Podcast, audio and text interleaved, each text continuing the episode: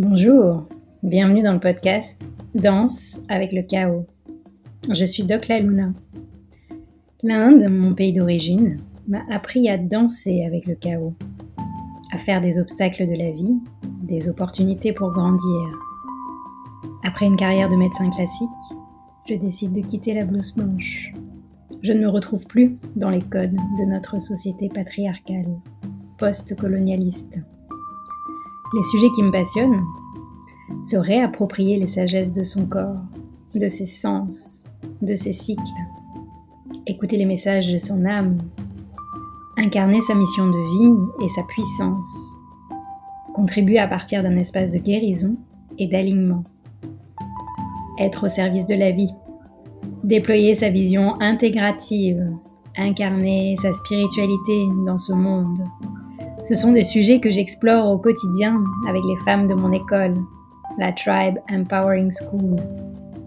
Ce podcast pour moi, c'est un rendez-vous avec mon âme et avec toutes les âmes qui souhaiteront partager un espace de reconnexion, de célébration, malgré nos doutes et les temps incertains que nous traversons.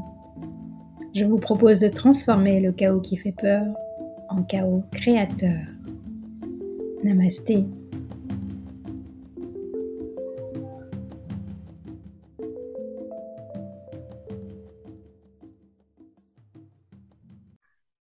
Bienvenue pour ce nouvel épisode de Danse avec le chaos. Aujourd'hui, je me réjouis d'aller à la rencontre euh, avec vous vers mon invité qui est sur un toit de Paris et euh, vous l'avez probablement, vous la connaissez probablement déjà, mais on va aller plonger plus en profondeur dans, dans qui elle est, comment est-ce qu'elle est rentrée dans cet univers de la reconnexion à soi, du féminin, du féminin sacré?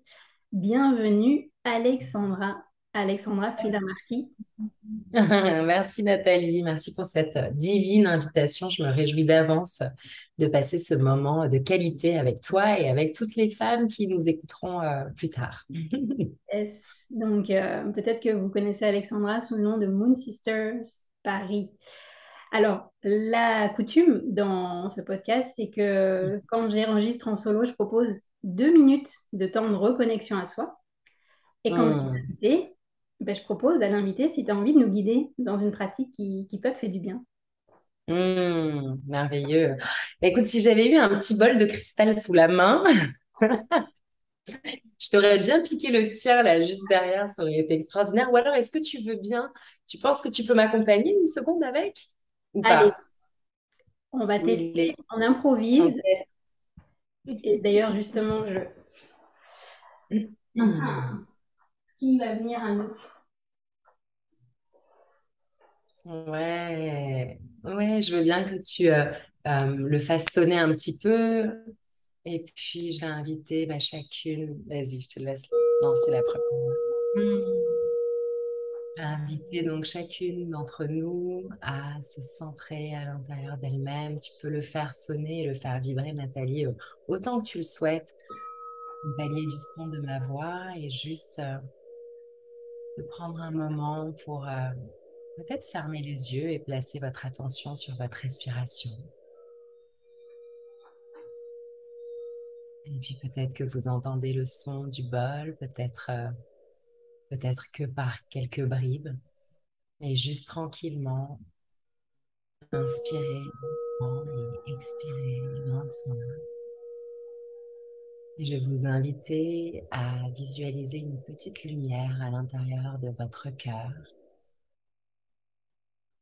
Une lumière de la couleur de votre choix. Visualisez ce qui vous vient intuitivement, spontanément.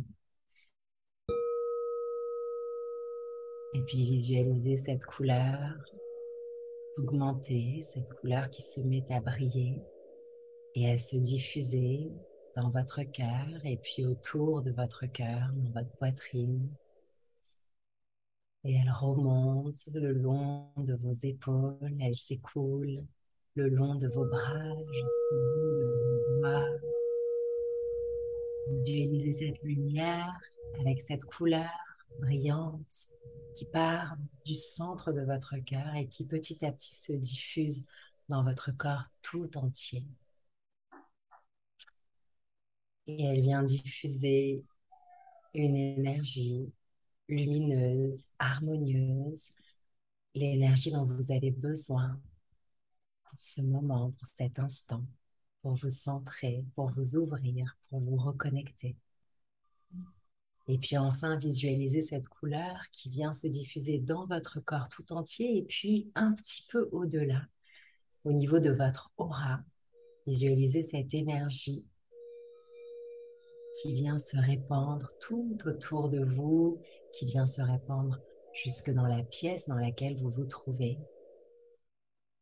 Et si un mot vous vient intuitivement, peut-être une intention que vous souhaitez offrir à votre cœur, à votre corps, à votre âme même, retenez-le, retenez ce mot et placez-le au centre de votre cœur et je vous invite à placer vos deux mains sur votre cœur pour sceller ce mot, cette couleur, cette énergie que vous avez créée un peu comme une prière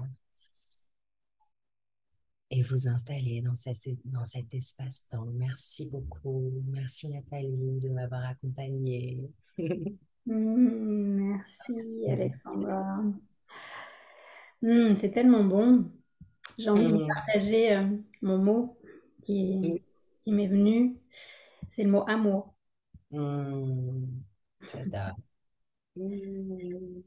Et euh, pour la petite histoire, euh, le bol que j'ai joué, alors peut-être que vous l'avez entendu, peut-être pas, c'est les mystères de la technologie. Mais en tout cas, c'est un des bols que je me suis offert, euh, que tu, grâce à toi, j'ai découvert, puisque tu, on va, on va y venir après, bien sûr. Tout ce que tu offres et tout ce que tu, tu crées, ben, il y a aussi des instruments magiques comme, comme ces bols de cristaux. mais on va commencer par le début. Alexandra, pourquoi j'ai eu envie de t'interviewer dans, dans ce podcast sur ce sujet de comment danser avec le monde dans lequel on, vit, où tout s'accélère, où euh, bah, on a l'impression qu'on a besoin de trouver des repères à l'intérieur, de s'ancrer quelque part. J'ai pensé à toi parce que déjà, donc je te suis sur les réseaux sociaux depuis plusieurs années. On a euh, des thématiques en commun. Je t'ai rencontré la première fois aussi, je suis venue à un de tes cercles de femmes que tu proposes, que tu proposais et que tu proposes encore hein, dans, à Paris, dans le dixième. Et, et j'avais tout de suite euh, j'ai plongé dans l'univers que tu crées et ça m'a fait du bien en fait de venir me déposer dans cet espace. Et donc tu as créé une école aussi, l'école des 13 lunes. Mhm. Et euh, tu crées aussi à travers l'écriture de livres. Euh, moi j'ai eu la chance de lire cet été, je crois que c'est ton premier livre, Femme prêtresse à la rencontre des 13 archétypes féminins qui sommeillent en vous, chez Duno. Mais il y en a, il y a des petits frères et des petites sœurs. Et mm-hmm. euh, voilà, on pourrait continuer la liste de tout ce que tu, crées dans le monde, mais venons, venons-en à ma première question, parce que quand on découvre ton univers euh, sur les réseaux sociaux, on a l'impression que tu as toujours été dedans, tu as toujours été dans le féminin, dans le féminin sacré, que c'est ta boussole. Euh, mais est-ce que ça a été le cas? Mm. Je crois que j'ai toujours été dans la cérémonie. Ça, oui. Mm. Euh, vraiment, en, remontant comme ça le fil euh, de, ma vie et de mon enfance, je me suis vraiment rendu compte que le dénominateur commun, en fait, le fil euh, rouge, ça a toujours été la cérémonie. J'ai grandi en Afrique pendant dix ans, enfin de, de 2 ans à 12 ans. Et, et j'ai grandi aux côtés de, de ma maman là-bas qui était bouddhiste et qui était vraiment très engagée dans sa pratique bouddhiste. Et, et, donc, en fait, j'ai vraiment été bercée au son des mantras pendant toute mon enfance. Je, la voyais pratiquer ses rituels. Elle, elle, elle, priait, en fait, elle chantait des mantras, mais, elle, mais elle, le faisait beaucoup. tu vois, elle mmh. chantait à raison de une, voire deux heures par jour. Elle avait un hôtel, donc elle faisait brûler de l'encens, elle faisait des offrandes tous les jours, etc. Et puis, elle avait un groupe de femmes euh, avec lesquelles eh ben, euh, elles se réunissaient et elles priaient ensemble et elles faisaient des réunions de discussion qui étaient en réalité des cercles de parole. Mmh. Donc en fait, j'ai toujours vu ma mère se réunir avec des femmes en cercle, pratiquer des rituels, réciter des mantras, échanger, partager, parler, dialoguer. Et en fait, euh, et finalement se, s'encourager, tu vois, avec le mot cœur dedans, hein, âgé, s'encourager de cette façon-là. Et en fait, je pense que ça plantait des graines de sororité en moi, étant enfant, de mmh. voir qu'en fait, bah, c'est comme ça qu'on fait en fait. J'avais aucun autre modèle. Mon père était resté en France, mes parents étaient séparés. Et donc, en fait, j'ai vraiment grandi euh, qu'avec elle. Donc, il n'y avait pas d'homme finalement euh, à la maison. Mmh. Et, et donc avec sa façon de faire. Et c'est vraiment uniquement lorsque je suis arrivée euh, à Paris, euh, donc euh, en jeune adolescente, et que j'ai pu aller un peu dans les familles des, des, unes et des autres, quoi, que je me suis rendu compte que tout le monde ne faisait pas comme ça. Mmh. Et quand je suis arrivée à Paris, eh bien, je pense que pour que le choc soit pas trop grand, mes parents m'ont fait intégrer une pension, et c'était une pension pour filles. Mmh. Donc, je me suis retrouvée encore une fois dans un univers euh, tu vois. Euh, et là aussi, finalement, j'ai expérimenté euh, plein de choses qui sont peut-être, alors, moins dans le sacré, mais dans le féminin, clairement, puisqu'on vivait entre femmes, en fait. Et j'ai vécu jusqu'à l'âge de 18 ans, finalement, qu'avec des sœurs. Mmh. Donc euh, voilà, puis après, je me suis convertie au bouddhisme à l'âge de 18 ans et j'ai pratiqué le bouddhisme pendant 15 ans de façon très, très assidue. Un peu, je pense, par loyauté vis-à-vis -vis de ma mère. Euh, donc voilà, donc pareil, je faisais des réunions de discussion, euh, je, je, partais en retraite bouddhiste, je chantais, je priais euh, minimum une heure par jour. Parfois, je faisais des séances de méditation euh, et avec d'autres euh, d'autres euh, d'autres pratiquants. Parfois, on se, on se lançait des défis où on méditait ensemble pendant 10 heures d'affilée. Mmh. Parfois, on faisait des nuits blanches entières de méditation. Et tout ça à un âge finalement assez jeune. Enfin, j'avais 20, 21 ans, 22 ans, 23 ans. Et en fait, j'avais, j'avais vraiment une quête de spiritualité et de, de, développement spirituel qui était sans fin, quoi. Donc, mmh. c'était drôle parce que ça, c'était ce que je faisais. Et puis, à côté de ça, il fallait se construire dans la vie mondaine. Donc, mmh. bon, bah, je faisais des études, euh, j'essayais de trouver ma voie que je ne trouvais pas, évidemment. Euh, et je passais de job en job. Et puis, j'étais terrorisée dès qu'on me demandait ce que je faisais dans la vie ou ce que je voulais faire dans la vie parce que, euh, parce que je comprenais pas cette question, je n'avais pas cette réponse. Pour moi, finalement, la vie, c'est une quête permanente. Donc, en fait, dire qu'on a la réponse à cette question euh, à, 20 ans, à 25 ans ou même à 45 ans, est-ce que finalement, c'est pas ça, être un imposteur? Bah, mmh. Tu vois, tout est... En fait, j'avais le sentiment d'être perdue. Et puis, en réalité, un jour, je me suis rendu compte que peut-être que j'étais perdue dans cette société mondaine, mais parce que mmh. finalement, est-ce que cette société mondaine n'est pas perdue elle-même? Et donc, comment finalement, ben, tu vois, comment te sentir euh, Est-ce que j'avais vraiment envie de m'aligner avec cette société? J'arrêtais pas de faire tous les efforts qu'il fallait pour essayer de rentrer et de m'aligner avec cette société. Tu n'avais pas bossé aussi dans l'événementiel, il me semble, non? Voilà, c'est ça. Ouais. ouais, dans l'événementiel. Ouais. Donc, finalement, la cérémonie, elle était quand même là elle était quand même là, absolument. Et ça, je l'ai compris aussi plus tard, tu vois. J'adorais l'événementiel. Ça, ça, ça j'y, voilà, j'y ai passé un petit peu plus de temps. C'est, c'est, le job que j'ai gardé le plus longtemps. C'était vraiment d'être dans l'événementiel. Et j'ai compris plus tard que finalement, c'était de réunir les gens, en fait, de réunir les gens à un moment donné. Ça me provoquait une, une excitation, quoi. Le, euh, mmh. il faut que ça fonctionne bien, que tout soit parfait, que tout soit au rendez-vous, etc. Je, voilà, il y, y, a quelque chose qui me qui me ouais qui m'anime énormément là-dessus et finalement la cérémonie c'est ça en effet. Mmh. donc euh, c'est intéressant en fait d'entendre ton partage parce que je pense que dans nos communautés de femmes il y a pas mal de femmes qui du coup ont choisi de jouer les règles du jeu de cette société. Euh, comme tu disais cette société mondaine je l'appelle patriarcale. Et elles se sentent appelées par autre chose et elles sont là devant ce grand saut en disant mais comment je vais faire? Pour oser aller pleinement dans ce qui m'appelle. Et tu vois, ton exemple, euh, bah, c'est un bel exemple de bah, tu chemines au fur et à mesure et à un moment donné, quand tu sens que c'est le bon moment, tu y vas. C'est ça. Et toi, comment tu as fait? Ça a été quoi le, le col le... J'y vais. Ben, c'était un pas devant un, pas après l'autre en fait.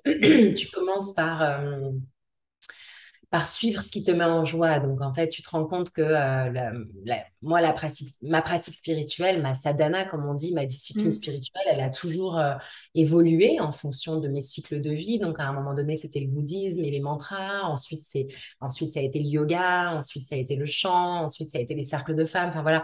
Et, donc, et donc, au début, tu suis ça, en fait. et tu fais ça pour ton axe, tu vois, pour vraiment ton axe spirituel. Donc, tu le fais pour nourrir vraiment euh, ton âme, en fait.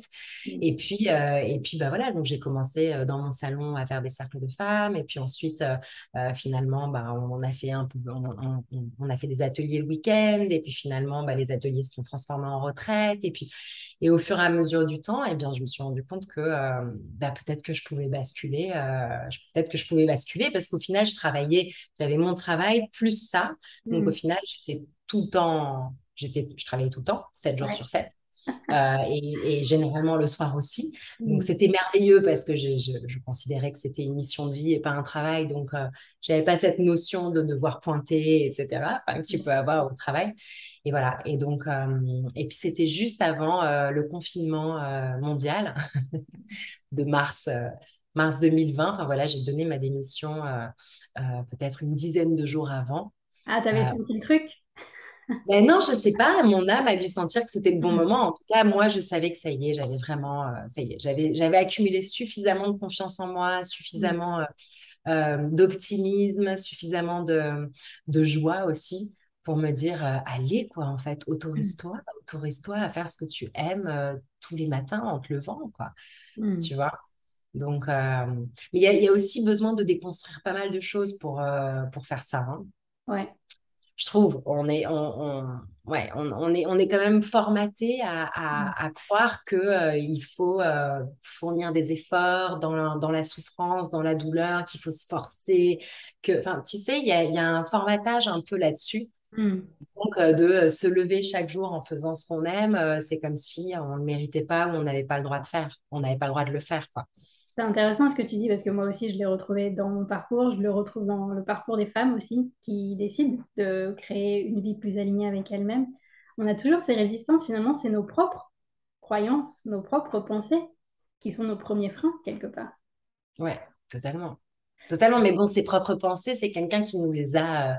Euh, en tout cas, un système de pensée et de mm. croyances euh, que qu'on a hérité, tu vois. Donc c'est vrai que c'est chouette de le déconstruire et d'aller écouter, bah voilà, des podcasts, des personnes inspirantes, des partages d'expériences, etc. pour vraiment s'encourager ensemble et arriver à déconstruire ça parce que euh, parce que c'est fou, enfin c'est fou cette culpabilité qu'on qu'on peut avoir de, de, de vivre de nos rêves et de réaliser nos mm. rêves de, tu vois, comme si, euh, ouais, comme si tout devait se faire dans la souffrance. Et aujourd'hui, enfin, j'ai jamais autant travaillé de ma vie que euh, ces trois dernières années, clairement. Jamais. J'ai jamais autant On va y revenir parce qu'en plus, tu es maman de deux filles. Enfin, on va voir. J'ai envie de savoir comment tu fais parce que franchement, quand je regarde tout ce que tu déploies, je me dis waouh.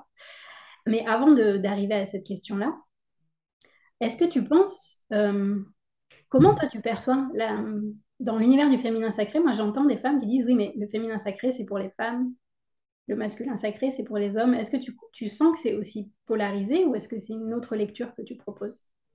Non, non, non, je pense pas que ce soit aussi polarisé. Je pense malgré tout que. Euh, euh, je pense qu'il y, y, a une temporalité pour tout dans, dans, dans notre, euh, cette, cette belle épopée euh, féminine qu'on est en train de vivre finalement, les femmes euh, qui, qui nous libérons les unes les autres en réalité. Hein, depuis, euh, tu vois, tous ces mouvements féministes, etc., c'est aussi des grands mouvements de libération. donc, il y a eu les grands mouvements féministes où il a fallu se battre pour obtenir nos droits, etc. Ensuite, il a fallu bah, mettre des pantalons, montrer aux hommes qu'on était égales, etc. Enfin, tu vois, il y, a eu, il y a eu des très grands mouvements et chaque chaque médecine euh, correspond à euh, l'état en fait de la société au moment où euh, où elle s'y trouve en fait tu vois. Et j'ai le sentiment que là voilà là on arrive à ce qu'on appelle le féminin sacré. C'est que en réalité on revient à ce côté sacré du féminin donc tout ce qui est rituel cérémonie tout ce qui est vivre pleinement en fait les cycles et les saisons etc et j'ai le sentiment que dans ça, juste le temps que ça s'installe, j'ai ressenti qu'il y a certaines femmes qui avaient besoin d'abord d'être en cercle, en femme, sans la présence des hommes. D'abord pour euh, commencer un tout petit peu à déposer ce qu'elles avaient besoin de déposer, euh, commencer ce chemin de guérison entre femmes, euh, retrouver ce que c'était qu'une sororité parce que les femmes ont été très longtemps euh, divisées et liguées les unes contre les autres. Et c'est bien souvent la présence des hommes, en fait, qui créait ça. Moi, je l'ai, vraiment remarqué en pension. Hein. J'ai vraiment remarqué que quand, euh, quand j'étais en pension pour filles, et eh ben, et qu'il n'y avait pas d'hommes, eh ben, on s'entendait toutes très bien, on était mortes de rire, on avait les cheveux gras, on se maquillait pas, on, on s'éclatait les points noirs les unes des autres. Et dès que on se retrouvait le week-end à une fête et il y avait des hommes, etc., là, soudainement, la sororité était complètement brisée. Euh, euh, ça, parlait derrière le dos l'une de l'autre, etc. Et, en fait, d'un coup, la concurrence se mettait en route. Donc, j'ai vraiment eu le sentiment que d'abord, pour installer, pour retrouver cette sororité et, et vraiment sentir qu'on peut se faire confiance entre sœurs et qu'on peut se déposer, déposer notre vulnérabilité, etc., compter les unes sur les autres, il fallait d'abord que ça se fasse sans la présence des hommes dans ce cercle. Et là, maintenant, je sens que, euh, que la porte est en train de vraiment de s'ouvrir, qu'il y a une guérison à faire avec la présence des hommes, une présence vraiment euh, bienveillante, que c'est euh, voilà que c'est extraordinaire de pouvoir témoigner, écouter, être entendu, parler et, et, et, et, se retrouver tous ensemble. ceci étant dit, moi je l'ai pas encore fait dans mes cercles, donc j'ai pas encore accueilli de Moon Brothers et, j'adorerais le faire. Et je pense que ça c'est bientôt à l'ordre du jour. Euh, mais voilà, je n'ai pas. C'est pas encore arrivé, mais ça va pas tarder. Exactement. Et puis, j'ai le même constat que toi, puisque je travaille essentiellement avec des femmes et on me pose souvent la question, mais les hommes, alors, ils n'ont pas accès à leur féminin? C'est pas ça, en fait. C'est comme tu dis, euh, ça me parle complètement. En tant que femme, on a été blessé dans notre féminin et peut-être qu'on a une sensibilité plus accrue pour déjà se réunir entre nous, guérir. Et guérir aussi notre masculin, puisqu'on a aussi un masculin en nous, blessé. Et en faisant cette alchimie déjà à l'intérieur de soi, de notre féminin, de notre masculin, quand des hommes sont prêts, il y a une rencontre possible des deux féminins, des deux masculins, et euh, un beau travail alchimique. Et puis, il y a les hommes qui ont euh, leur féminin, du coup, à guérir euh, aussi. Et donc, en fait, c'est là que ça devient extraordinaire quand tu ouvres le cercle. Et j'ai beaucoup d'hommes autour de moi qui ont un féminin, euh, voilà, qui, qui s'épanouit pleinement et, qui s'épanouissent pleinement dans leur féminin. Et donc, voilà, donc, donc, donc ces cercles-là font, font aussi appel à ça, en fait. Oui, exactement. donc, on est, finalement, on est au bon endroit au bon moment dans ce moment euh, universel. Hmm. Donc revenons maintenant à ta casquette de mompreneur. Comment tu fais pour danser le chaos du quotidien entre tes créations, tes hmm. enfants, ton mari, euh, ta vie de femme aussi, tout simplement? C'est quoi ton secret? Ouais, bah, c'est de pas cliver les choses en fait. Hmm c'est de, c'est de tout mélanger dans la marmite. je pense que finalement, la souffrance, c'est de vouloir, euh, voilà, de vouloir euh, tout euh, compartimenter. Alors, je suis au travail de 9h à 18h, et puis de là à là, je suis que là. Enfin, tu vois, je, je, je clive pas, en fait. Je, je, je mélange et j'essaye de faire en sorte que ce soit organique. Ça m'est déjà arrivé de faire des lives quand Ella, euh, ma petite euh, qui a 18 mois aujourd'hui, bah, quand elle, quand j'étais enceinte, je faisais mes lives. Quand elle est née, eh ben, je faisais mes lives avec elle et je la prenais au sein et, euh, et je continuais mon live avec elle. Ça m'est déjà arrivé de la prendre en atelier ou en retraite aussi avec moi. Là, à l'heure où on parle, bah, il y a Louis. Là, je suis dans les bureaux de mon mari. et donc, du coup, c'est lui qui va aller chercher la, crèche et qui va certainement la ramener ici pendant, qu'on enregistre. Enfin bref, on a tendance à, mon mari et moi, on a tendance à, voilà, à mélanger un peu tout ça. Voilà, il me laisse la possibilité de travailler dans, euh, avec lui dans ses bureaux. On, mélange un peu euh, tout ça et, je pense que c'est ça qui, crée malgré tout de la facilité, quoi. Mmh, je pense. C'est d'enlever les séparations qu'on se crée nous-mêmes quelque part. Mmh, mmh, mmh. Après, voilà, et lui, il est entrepreneur, moi aussi. Donc, euh, donc on se, on se donne les moyens de faire ça. C'est sûr que si j'étais employée, peut-être que ce serait, euh, tu vois, peut-être que ce serait différent. Mais je me souviens que c'était justement une souffrance, ça, quand j'étais employée. Je me disais, oh là là, pourquoi est-ce que là, mercredi, je dois être au bureau alors que j'ai très envie d'amener ma fille à la danse? Et en fait, je pourrais juste l'amener à la danse et ensuite travailler un petit peu et ensuite aller la chercher à la danse. Et ensuite, tu vois, je comprenais pas, en fait, je comprenais pas ces histoires d'emploi du temps. Je trouve que notre emploi du temps, euh, il doit être organique, il doit être intuitif et, c'est à nous de le construire, c'est à personne d'autre de nous l'imposer en fait. Donc, euh, Donc, vive l'entrepreneuriat pour ça, pour la liberté. Mm. yes. Bah, écoute, on pourrait passer pour moi des heures à échanger sur Ouais, c'est sûr. Mais comme je disais, c'est une liberté l'entrepreneuriat. Mais voilà, ce que je te disais, j'ai jamais autant travaillé de ma vie que depuis que je suis à mon compte parce que bah, parce qu'après ça devient une telle vocation, une telle Mm. passion, tu as tellement envie que les choses soient bien faites, etc. que c'est enfin si tu te places pas de limite, euh, voilà, tu peux être en train de travailler jusqu'à 2 heures du mat euh, Bien sans sûr, problème. ouais. 24 heures sur 24, même dans tes rêves, j'imagine, non? Ah oui, de toute façon, ça mouline tout le temps, ouais. Mm, Mm. mm, Et euh, si tu te libérais complètement de tes freins, Ouais. qu'est-ce que tu ferais? Là, Qu'est-ce qui se déploierait devant toi? bah là déjà, j'irai habiter euh, dans un temple euh, avec une vue sur la mer. Je, euh, là, je, je, je quitterai cette merveilleuse ville formidable, en tout cas à, à temps plein. Euh, j'y reviendrai euh, pour m'amuser, pour voir toutes les personnes que j'adore ici, évidemment. Mais euh, là, j'ai qu'une seule envie, c'est d'aller m'installer sur une colline face à la mer et de, planter un temple là-bas, un temple de la déesse et euh, du féminin et euh, du féminin en réalité, mais en invitant les hommes dans leur féminin. Enfin, tu vois, j'aimerais vraiment, voilà, un temple du féminin, mais donc c'est pas genré, hein, bien sûr.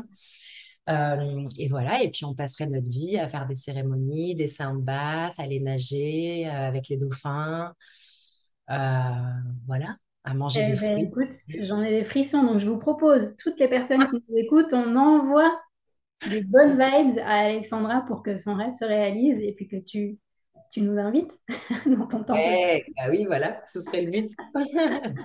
Merci Nathalie.